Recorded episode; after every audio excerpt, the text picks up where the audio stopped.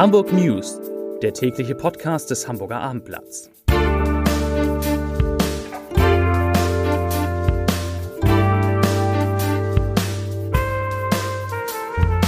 Hallo, moin, moin und herzlich willkommen. Mein Name ist Matthias Iken und ich verrate Ihnen, wieso nun in Sachen toller Ort die Chinesen den Deutschen drohen, weshalb auch eine Brücke, die vielleicht nie kommt, teuer wird und warum es in Hamburg immer mehr Hunde gibt. Doch zunächst der Blick auf die meistgelesenen Geschichten auf abendblatt.de. Platz 3, Polizei Hamburg, große Verkehrskontrolle in der Innenstadt und eine spektakuläre Bilanz. Platz 2, Farbanschlag aufs Rathaus kann für Aktivisten der letzten Generation teuer werden. Und auf Rang 1 Ernährungsdoc, die Zuckerirrtümer in der Medizin machen die Menschen noch kränker.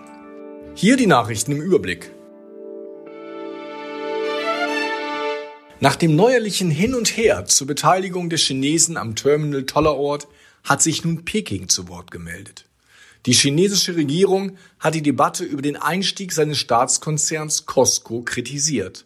Außenamtssprecher Wang Wenbin sagt in Peking, er hoffe, dass die deutsche Seite davon absieht, die kommerzielle Kooperation zu politisieren. Auch soll davon abgesehen werden, Hürden für eine solche Zusammenarbeit zu errichten. Die Vor- und Nachteile des Einstiegs seien der deutschen Seite sehr klar, sagte der Sprecher weiter.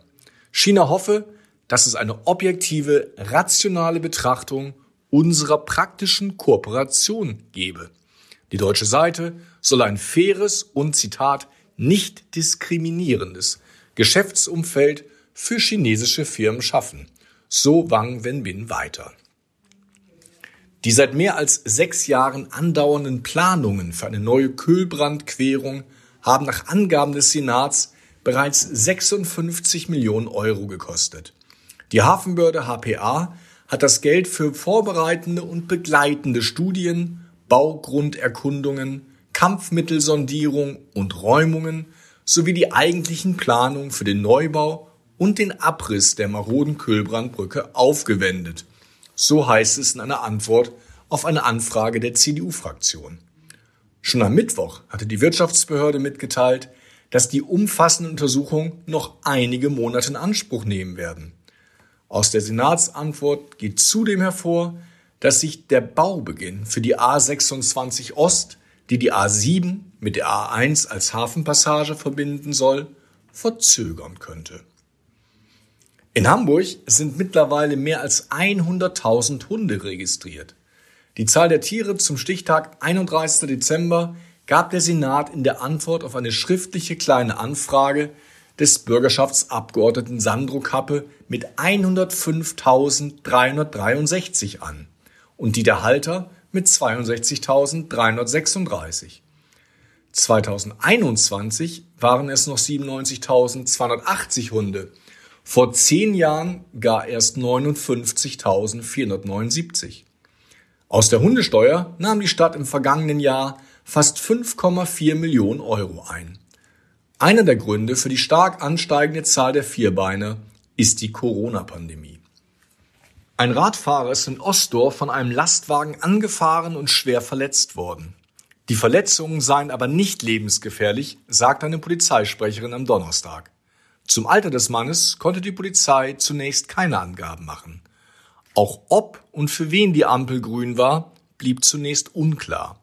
Ersten Erkenntnissen zufolge war der Lasterfahrer mit seinem Fahrzeug am Vormittag nach rechts auf die Ostdorfer Landstraße abgebogen und hatte dabei den geradeaus fahrenden Radfahrer übersehen.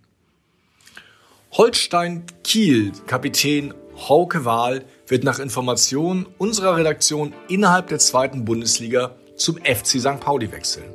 Spieler und Verein sollen sich grundsätzlich verständigt haben.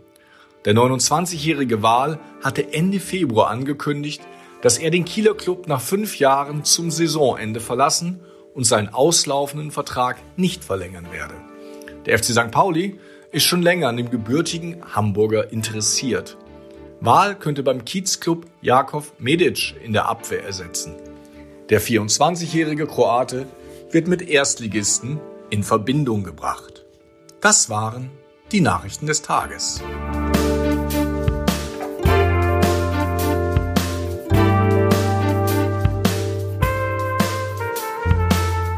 Weitere Podcasts vom Hamburger Abendblatt finden Sie auf abendblatt.de slash podcast.